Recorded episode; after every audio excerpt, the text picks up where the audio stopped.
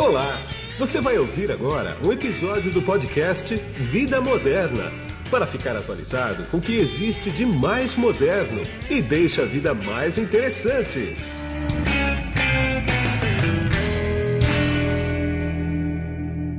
Bom, quem está comigo nesse podcast aqui agora é o professor César Akira Yokomizu, que ele é o coordenador pedagógico e professor dos cursos de pós-graduação em gestão de negócios e gestão estratégica da inovação do Senac São Paulo. Tudo bem, professor?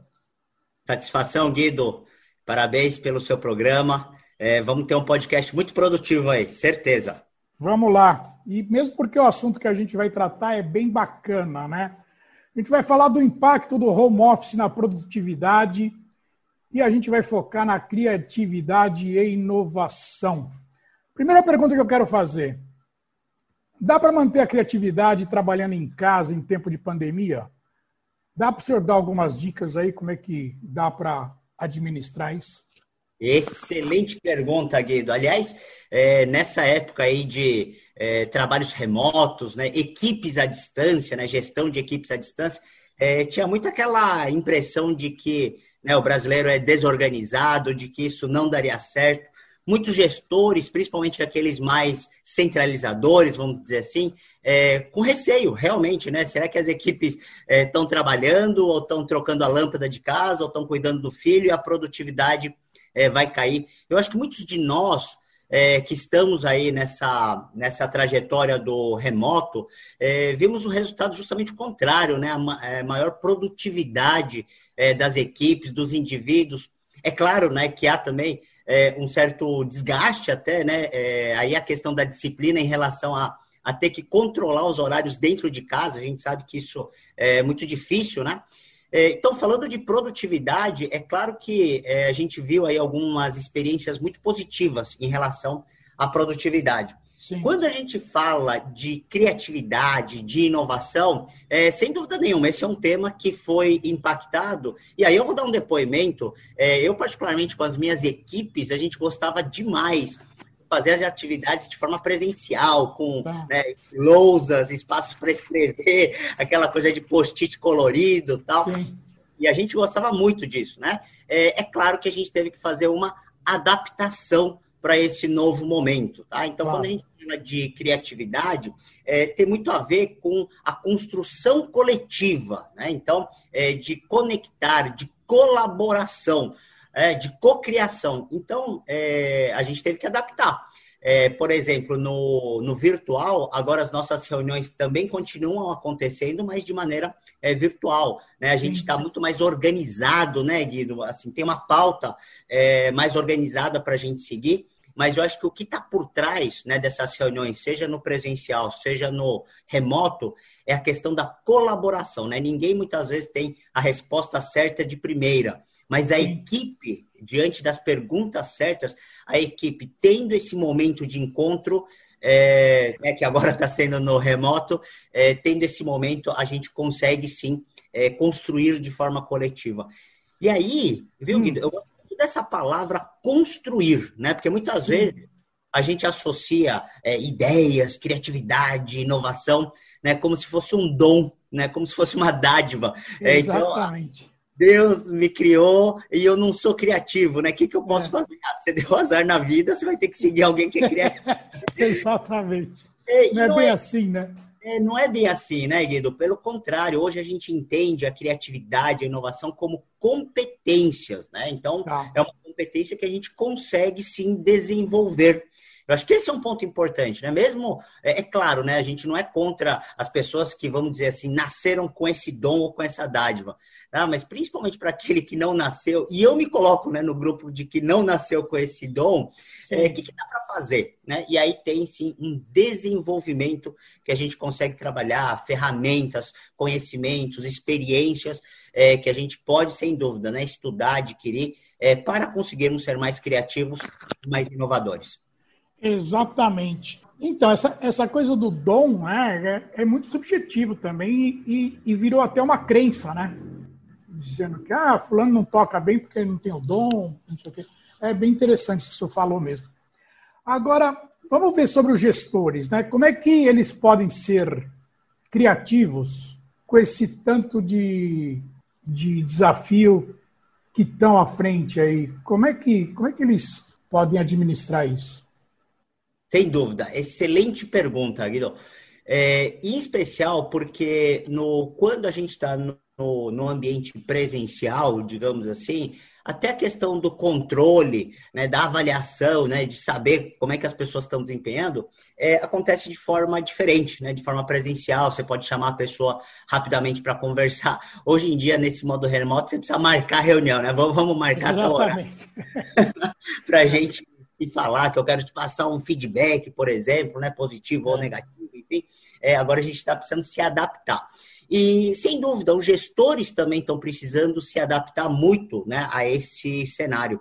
E aí eu quero trazer um, uma questão que, tradicionalmente, nas organizações, a gente já tem um déficit, é, e esse déficit não é de agora, né? Já tem alguns anos, talvez décadas aí, que a gente está com um déficit na formação de lideranças, né? Sem Muitas vezes é, a gente é formado para uma atividade técnica, né? Então, um veterinário que é formado para atender os animais, o engenheiro civil que é formado para construir as pontes, os prédios, é, mas a gente não é formado para ser líder. Né? Então, muitas vezes, né, dentro da, da, nossa trajetória profissional, meio que a gente aprende praticando, né? Olha, agora né, você ganhou aqui, né? Você desenvolvia software, agora você ganhou aqui um cargo de liderança. E aí, muitas vezes, é um show de horror, né? Porque a pessoa pois não foi preparada para é, essa atividade. E o que acontece muito nesse momento da, né, do remoto é que muitos gestores que já não tinham uma preparação é, na parte de liderança propriamente dita, é, precisaram reinventar né, tanto a questão da liderança em si, quanto as novas tecnologias. Né? Então, eu acho que é um desafio ainda maior. Mas tem um ponto de atenção ali por trás é, dessa minha fala, que é o seguinte: é sim o papel do gestor, se ele quiser que a sua equipe seja mais criativa, seja mais inovadora, é papel desse gestor reunir a equipe, ou seja, criar maneiras, criar fóruns para que é, a equipe consiga se reunir. E veja, não necessariamente só a equipe, dependendo se, é, é se a gente vai gerar uma ideia para um produto novo, né, para uma solução nova, a gente pode convidar, por exemplo, é, pessoas de outras áreas, né, de outros departamentos, com outras formações, é, clientes, potenciais clientes, fornecedores, enfim, né, pensar é, a, a, criação dessa solução como algo mais holístico, né, como, ou seja, não apenas a equipe pensando no desenvolvimento, mas convidar né, outras é, pessoas, porque essa diversidade, eu gosto disso, Guido, essa uhum. diversidade ela é muito importante na geração de ideias. Né? Às vezes a gente acha que está com uma resposta boa, chega um colega em outra área, em outra formação, com outra experiência de vida e desconstrói completamente. Né? E aí a gente constrói juntos. Sim. Eu acho que essa construção coletiva ela é riquíssima. E aí cabe ao gestor ser esse mediador, né? trazer essa diversidade. Ah criar esse fórum né, para que as pessoas se conectem e consigam colaborar. Então, aí, aí você me deu um gancho aí que é o seguinte: o quanto que a timidez impacta ou inibe uma pessoa botar uma excelente ideia na mesa, né? E hum. o gestor, ele é capaz de sentir que uma pessoa tímida, porém, ele acha que ela é talentosa, ele despertar nessa pessoa esse, essa ação? Excelente ponto, né, Guido? Porque é, algumas pessoas, é, por exemplo, né, o seu caso, né, mais, digamos assim, extrovertidas, né, uhum. que uma boa comunicação, é, às vezes a gente acha que todo mundo é igual a nós, né? Ou pelo menos. nós gostaríamos que o mundo fosse igual a nós, né? É, pelo contrário, quando a gente está falando de criatividade, é justamente a diversidade que traz uma solução mais rica, uma solução mais competitiva. E aí, novamente, viu, Guido, é a postura desse gestor, né, na, na condição ali do, do, mediador dessa, dessas atividades, né? Pessoal, olha, hoje eu estou trazendo né, um problema XYZ para a gente debater aqui, é, vamos lá, né, começar a pensar as ideias. Claro, né, existe método é, por trás disso, né, eu estou simplificando aqui o exemplo, existe cultura voltada para inovação, processo para inovação, eu estou simplificando, evidentemente. Mas é esse gestor que ele consegue sim, né, percebendo ali é, que alguém, isso acontece no mundo presencial também, né, percebendo que alguém ali está é, tá só observando, né, e é uma característica, né, das pessoas, e aí esse gestor vai lá e busca, né, ô fulano, você que está aí, né? É, você está pensando né? O que, que você acha sobre esses assuntos que estão surgindo, né? Daí traz de volta para a conversa, né? Então, é, eu brinco muito, lembra aquela situação de aluno-professor, né? Em que hoje a gente fala muito da questão da centralidade do aluno, e eu acho absolutamente correto isso, é, que é olhar né, sobre a perspectiva do aluno, essa questão da empatia, né? Se fala muito da empatia, de Sim. calçar os, né, os calçados do outro. É, então, é o professor que vai buscar o aluno, né? Porque anteriormente a gente pensava muito naquele professor, entre aspas, é o, o dono do conhecimento e que despejava o conhecimento na lousa, né? despejava num, num falatório ali. E pelo contrário, hoje a gente olha muito, né? É, a nossa aula hoje é olhando para a sala é, de aula, olhando para os alunos é, para as alunas e trazendo o pessoal, né? Natural, tem alguns é, colegas com perfil mais introvertido, né? mais tímido, digamos assim, é, mas trazer de volta para o jogo, né? entendendo que há maneiras diferentes da gente construir, que a nossa não necessariamente é a maneira correta, é, eu acho que é, é, muito dessa empatia que cabe ao moderador, né? ao gestor ali, é, entender o perfil da sua equipe e de outros colegas convidados. Né? Eu acho que é, o papel desse gestor né, na condição de mediador, de moderador, é fundamental é, para o resultado que se queira alcançar. Aí eu tenho uma questão que eu quero ver, que é o seguinte: vamos pegar inovação. Inovação, ela é uma palavra que ela serve tanto para alguma coisa que não é boa ter sido feita com inovação, um roubo, por exemplo, com inovação, isso existe, assim como uma ação uh, benevolente, uma ação que vai ajudar pessoas com inovação também. Quer dizer, é um tema muito complexo, né? Como é que se dá inovação considerando funcionário, linha de produção, processo de venda, gestão logística, cadeia de fornecedores, controle de estoque? Quer dizer, para cada um desses assuntos aqui tem uma forma de inovação. A inovação ela não é única, né? Você tem toda a razão, toda a razão. Primeiro, deixa eu debater um pouquinho essa a primeira parte da, da, da tua fala que eu achei ah. primordial e muitas vezes esquecida, que é a ah. questão da ética, né, dos valores. É. é. Você me permite, tem um, um exemplo, é, não é o exemplo, mas um conceito que o professor Christensen, né, infelizmente é, é, ele faleceu esse ano, mas foi um dos ícones na área de inovação, professor lá de Harvard.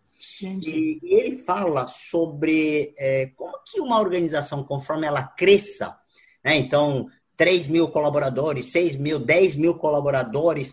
É, como é que a gente sabe que os colaboradores, em todas as instâncias, ou seja, em todos os níveis hierárquicos, vão tomar a decisão como se fosse o fundador, né? Como se fosse ali o próprio presidente, porque é muito difícil, né? O presidente não vai estar ali, né? Muitas vezes na linha de operação pois ou é. do cliente. Então, como é que a gente sabe?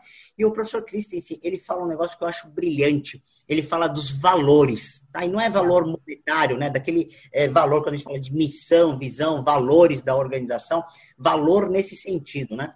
É, então, quando a gente consegue transmitir os valores para a organização como um todo, consegue dar capilaridade é, para esses valores, aí a gente tenta o máximo possível fazer com que as pessoas lá na linha de frente é, tomem a decisão como se nós, próximo, nós próprios fôssemos tomar aquela decisão. Né? Então, só para dar um exemplo, vamos supor que o valor da nossa instituição seja é, lucro a qualquer preço. Ah. Ou é, outro valor que poderia ser, é, sim, queremos o lucro, mas respeitando os aspectos é, éticos é, e legais da, da nossa sociedade. Bom, então, diante de uma situação, por exemplo, departamento de compras, é uma situação de propina, né, que é oferecida ali algum tipo de propina, veja, se o nosso valor é lucro a qualquer preço, a decisão está tomada. É, Exatamente. E se é lucro, respeitando os valores éticos e morais da sociedade, a decisão também já está tomada. Né? É. Então, é, quando a gente fala de inovação, você tem toda a razão, um ponto muito pouco explorado. É, inovação e ética caminham de mãos dadas. Né? Eu acho que não faz sentido é, a gente falar ou querer fomentar a inovação né, no sentido não ético, ou no sentido é, imoral. Tá? Claro. Então, estou partindo do pressuposto né, de que a, a, conversa, quando em qualquer situação, quando a gente fala de inovação, a gente tem que estar tá olhando é, inovação no sentido de soluções para beneficiar o próximo, beneficiar a sociedade. Né? Acho que esse é um ponto, ponto bem crítico é, e muito pouco explorado tá, no nosso dia a dia. Agora, voltando à sua pergunta, Guido, é, como que a gente consegue levar né, esses valores, levar essa inovação é, para a organização como um todo? Isso. Ouvintes, o ponto crítico, fundamental, por meio das lideranças. Tá? E quando eu falo liderança, não é apenas a alta gestão nas nossas organizações. Pelo contrário, são as lideranças em todos os níveis hierárquicos. Tá? Então, é, é são as lideranças que vão levar esses valores. Tá? E, e não precisa necessariamente ser um cargo né, de liderança, mas pode ser uma atividade é, de liderança, né? Quantas vezes a gente vê lá pessoas que não têm o cargo, mas exercem uma influência positiva né, ali com os colaboradores, é sem dúvida nenhuma, é uma atividade de liderança. Então, esses valores sobre os quais a gente estava falando anteriormente são as lideranças, né, que quando bem capacitadas, em sintonia com a estratégia organizacional, são essas lideranças que levam esses valores é, para os rincões né, da organização. Ah, então, de novo, o papel central é, dos líderes. E não é por acaso, viu, Guido? Uma das minhas atividades né, no dia a dia profissional é, tem a ver com capacitação das lideranças, o líder inovador. Né? Então, é, só para mostrar para vocês né, o, o quão crítico, né, quão importante tem é, o papel dessas lideranças. Entendi. Para a gente finalizar agora, enquanto senhor, enquanto senhor dava uma resposta aí, me ocorreu isso. A famosa rádio corredor. Hoje, a Rádio Corredor virou vir, virtual, ela está no WhatsApp. Excelente ponto, Guido, é verdade. Porque existe a organização formal, né, que é aquela hierárquica, né, as caixinhas dentro do organograma, memorando. É, na minha época, né, já tem aí uns cabelinhos brancos, na minha, na minha época eram memorando, não era nem é, e-mail. É, exatamente. Então tem a organização formal, e tem a organização informal, né? Que a gente chamava de rádio peão, né? Isso, rádio corredor, rádio peão. Corredor, é isso mesmo. Que, aliás, não vou nem entrar no mérito aqui, né? Não é a nossa pauta, mas é muitas vezes até mais poderosa e mais perigosa do que a organização formal. Exatamente. Muitas coisas aconteciam, digamos assim, nos bastidores, né, nessa rádio corredor, é, que né, fazia, como é que é, fazia técnico de futebol cair né, ou não. Né? É, hoje em dia, é, com a disseminação da tecnologia e com o fenômeno da transformação digital, né, que eu acho que é até outro Isso. tema aí depois que pode ser pauta aí para você, que está super sim. na moda, né, as empresas falando sim, sim. de de transformação digital, hoje, sem dúvida, virou WhatsApp, né? Virou, virou grupos de redes sociais, é, postagem. Eu acho que, é, às vezes, algumas pessoas até um pouco é, de forma é, precipitada, então tá aí a discussão sobre as fake news, né? Por exemplo. E agora, né, a gente está usando muito as tecnologias, né, para fazer o ambiente dessas, é, dessas informações, dessa, é, esse papel da rádio peão, né? Então, formação de grupos, né? Aliás, em quantos grupos nós não estamos aí? Pelo amor é, de Deus. Alguns grupos é só para falar mal dos outros, né? Outro é relevante. É, e aí eu entendo que cabe muito, né, ao gestor, primeiramente, reconhecer né, que existe é, esse fenômeno, né, até social, não é? E a, e a empresa reflete a sociedade, né? As organizações refletem a sociedade na qual é, estão inseridas. É, então, é, cabe a esse gestor entender né, é, o poder né, da, da Rádio Peão, dessa organização informal, é, mas também os gestores mais habilidosos vão conseguir utilizar essa rede informal em benefício próprio, em benefício, por exemplo, da própria criatividade, da própria é, inovação. Então, por exemplo, né, pegando alguns temas que estão é, na moda, né, o pessoal é, fazendo comentários, é, e falou assim, pessoal, então como é que a gente consegue aproveitar esse tema é, sobre o qual vocês estão falando, como é que a gente consegue aproveitar isso para otimizar os nossos processos, para a gente conseguir levar é, é, uma informação nova para o cliente, se conectar com esse cliente? E aí eu tenho um depoimento, Guido, que é o seguinte: é, outro dia eu estava conversando com um vendedor, né? Então ele é, trabalha na área de seguros, enfim, e ah. ele é um vendedor. E ele estava me falando, nossa, que eu achei que com a questão da, da pandemia, né, indo pro todo mundo indo para o remoto, para o virtual, as pessoas não saindo mais. Akira, o meu dia a dia era fazer visita a clientes, 8, 10 visitas a clientes, fisicamente, explicava os produtos, as novidades e tal. E eu achei que eu ia ter uma queda muito grande. Akira, você não vai acreditar. Eu consegui me reinventar de uma maneira que hoje eu consigo atender a mais. Então, esse depoimento eu achei que ele foi muito rico, justamente para mostrar que a tecnologia permite novas soluções. Basta que nós queiramos nos reinventar. Eu acho que esse é o ponto. Nós precisamos querer sair da nossa zona de conforto. Eu acho que esse é o ponto importante, Guido. Tá bom, sem dúvida. Eu poderia ficar conversando com com você aqui, César, há bastante tempo, mas tem que seguir um tempo aqui, mas a gente vai voltar a conversar sim. Muito obrigado por sua agenda, viu?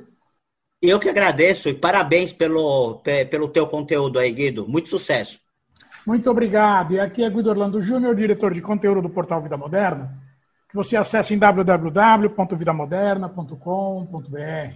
Tchau. Você acabou de ouvir um episódio do podcast Vida Moderna Assine grátis nos apps Spotify, iTunes, Deezer, Tuning, Google Podcast e Android Podcast.